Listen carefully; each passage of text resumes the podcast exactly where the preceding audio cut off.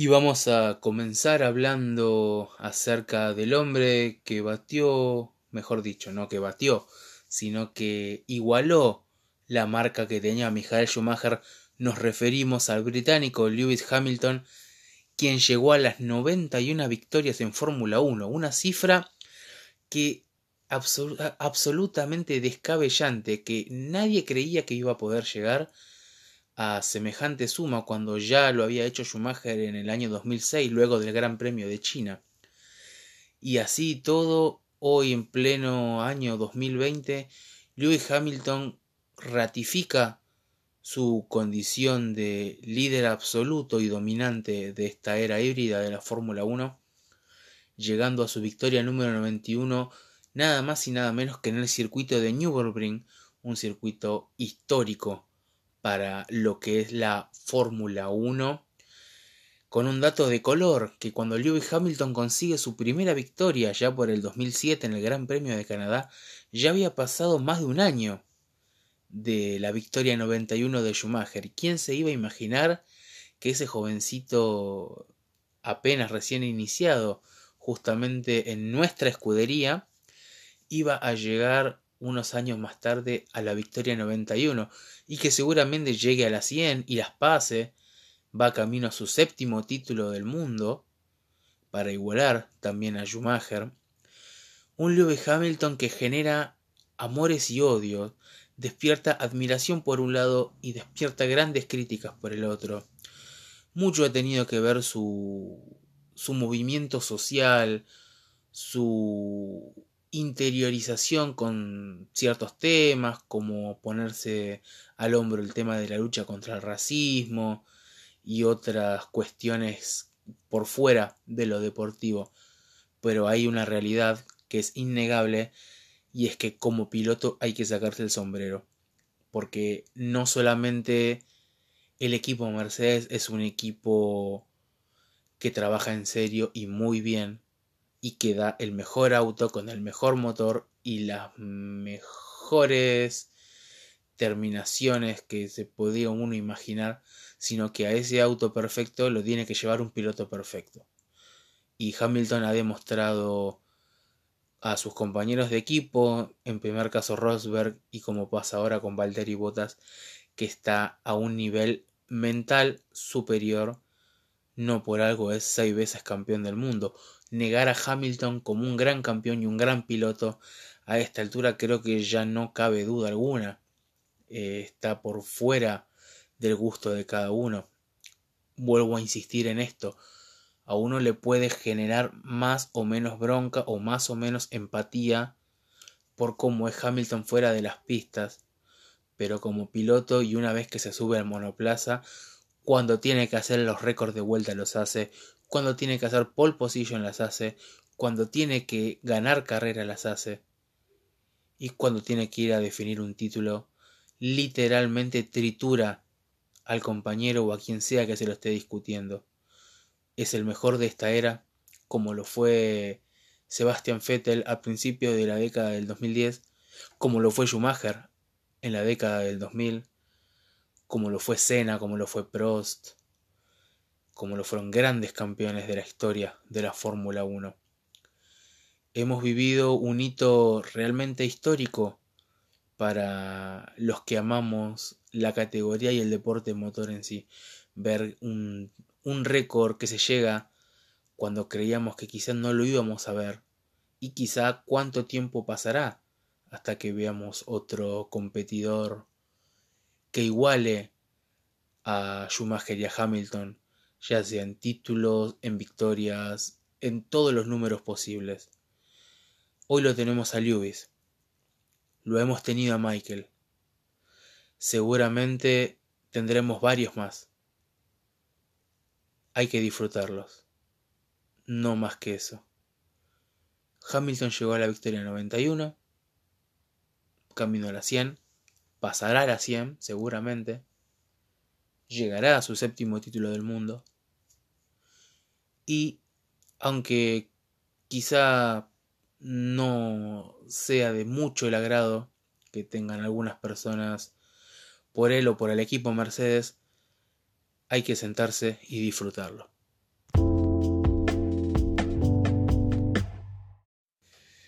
Y ahora hablamos de la otra parte que también consiguió un récord este fin de semana, eh, luego del Gran Premio del Eiffel allí en Nürburgring. Nos referimos a Kimi Raikkonen que llegó a las 323 competencias en Fórmula 1, siendo así el piloto que más grandes premios ha disputado, superando a Rubens Barrichello, que es hasta el día de hoy quien tenía dicho récord. Un Kimi Raikkonen que hizo su estreno en la categoría reina en el año 2001, corriendo para el equipo Sauber y teniendo una muy buena temporada de debut, lo que lo llevó a que McLaren lo contrate para suplantar a Mika Hakkinen en el año 2002 y en el cual permaneció en el equipo de Walking hasta el año 2006 teniendo muy buenas temporadas y en algunas hasta pudiendo pelear el título de campeonato del mundo como aquel recordado 2005. En el 2007 pasa a Ferrari y es donde obtiene su único título del mundo y eh, quedan allí en la escudería de Maranello, bien digo, hasta el año 2009.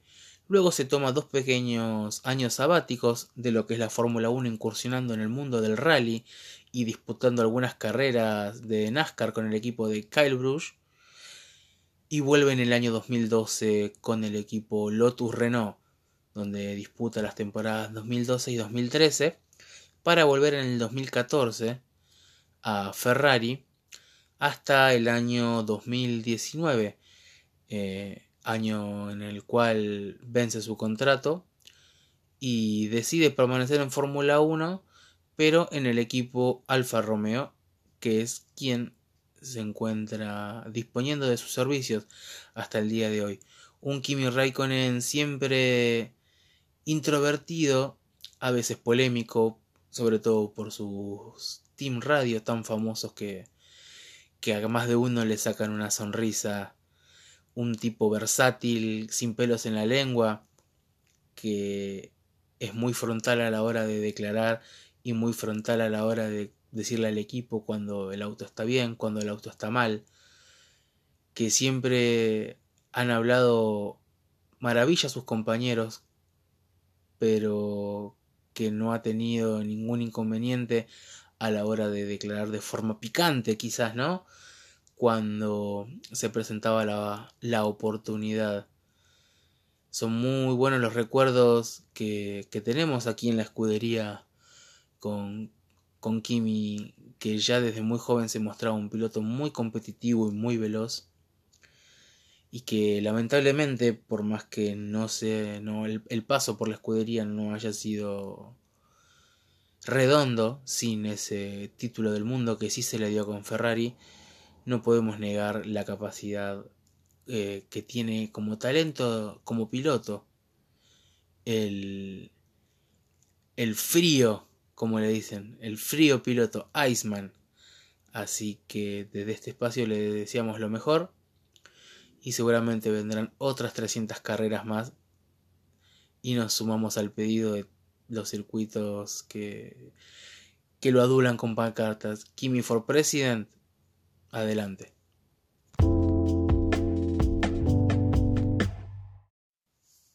Bien, y en esta parte del segmento del podcast vamos a estar hablando acerca del resto de los participantes luego del Gran Premio del Eiffel. En segunda colocación, detrás de Lewis Hamilton, terminó Max Verstappen con el Red Bull Honda.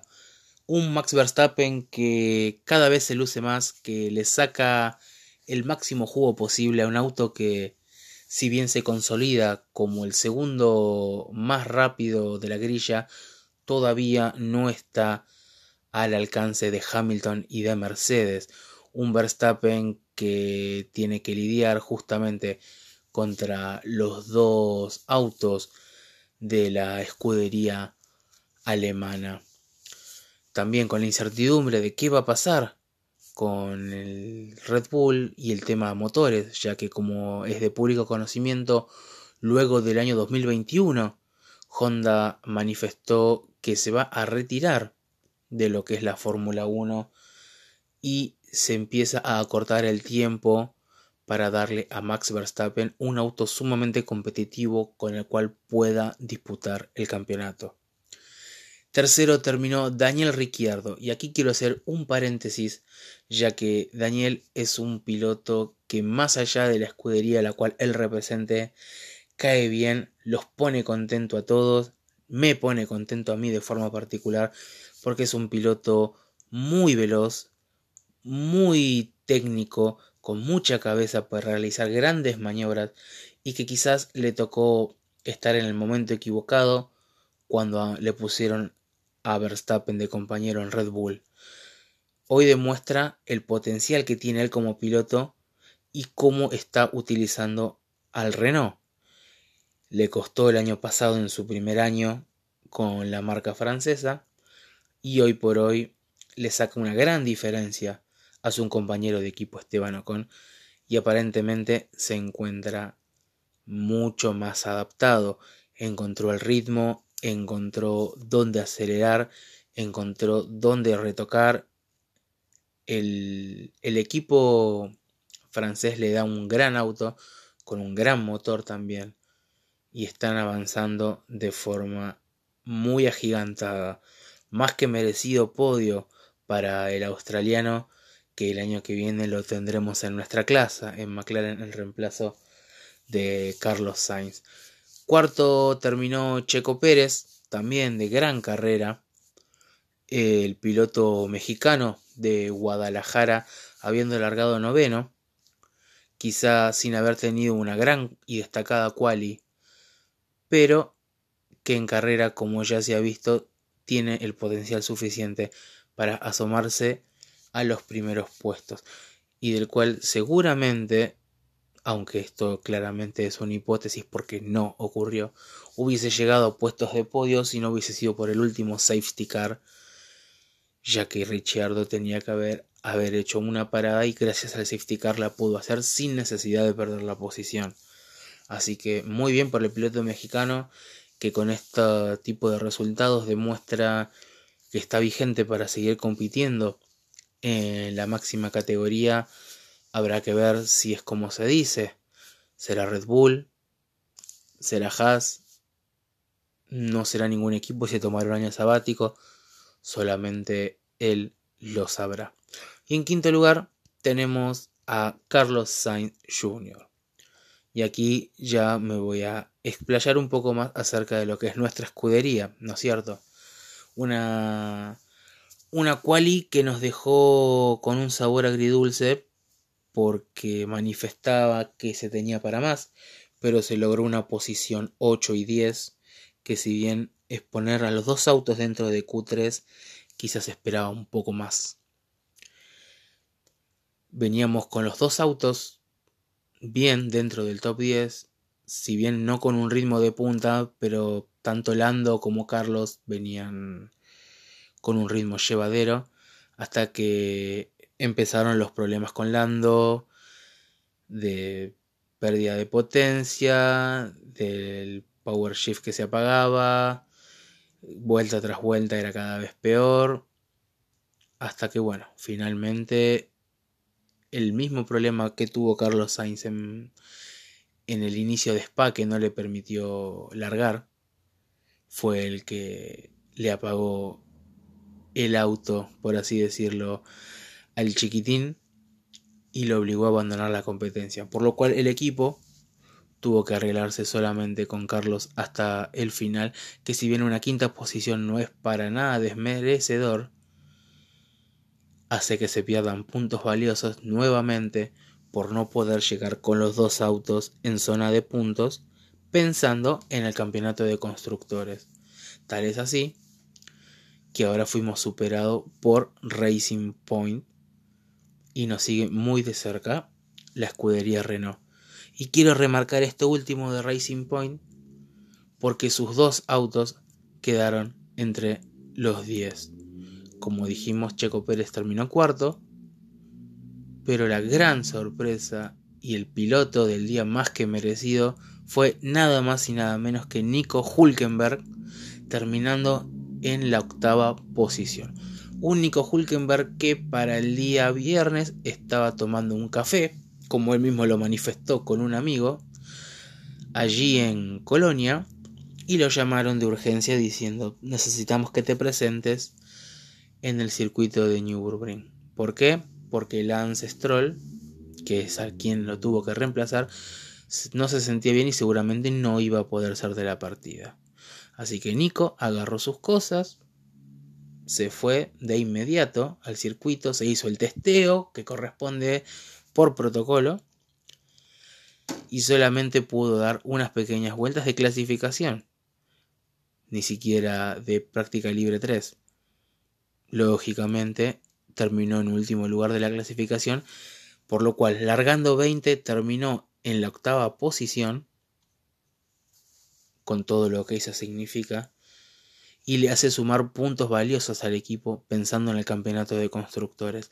Realmente algo para destacar del piloto alemán, que también suena para varios equipos como Checo Pérez, entre ellos Haas y Red Bull, que si bien no hay nada confirmado, estaría buscándole un reemplazo a Alex Albon en lo que sería la estructura madre, dicho por el propio ¿no? Helmut Marko.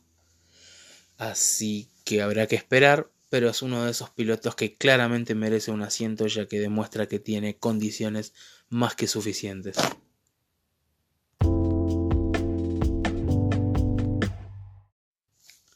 Y para ir cerrando ya este podcast post Gran Premio del Eiffel, eh, hablaremos también para que no se enojen nuestros amigos tifosi del buen rendimiento que tuvo Charles Leclerc, que terminó séptimo.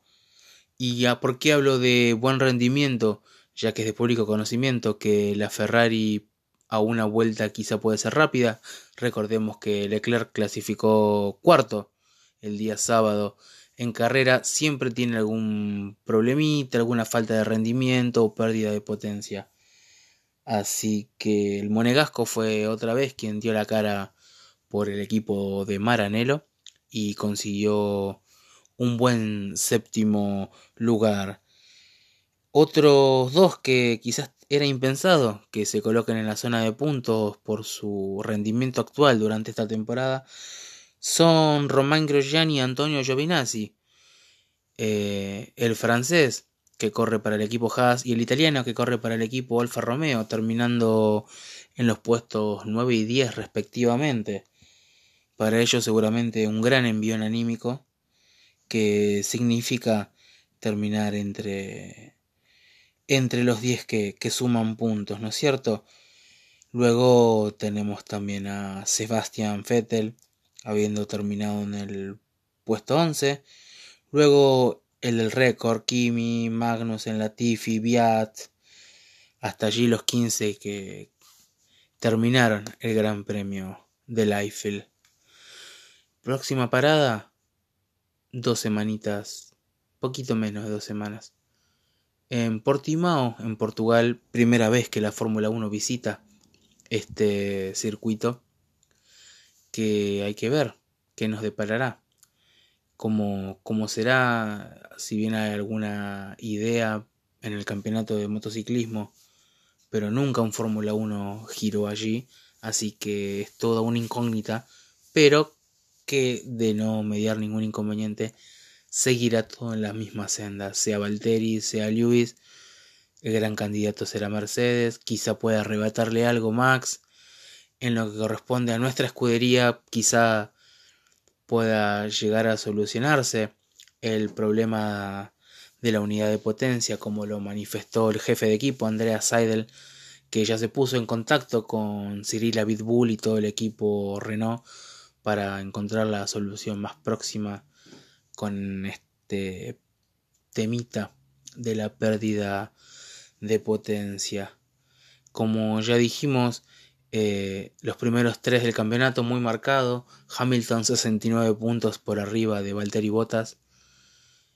Y también con una gran y estrecha diferencia con Verstappen y la lucha más emocionante a partir del cuarto para atrás con pilotos como Ricciardo, Checo Pérez, Lando Norris, Pierre Gasly, Charles Leclerc, si puede empezar a asomar Stroll, Sainz, todos equipos de zona media con pilotos que van a batallar duro en todas las competencias que quedan hasta el final de temporada.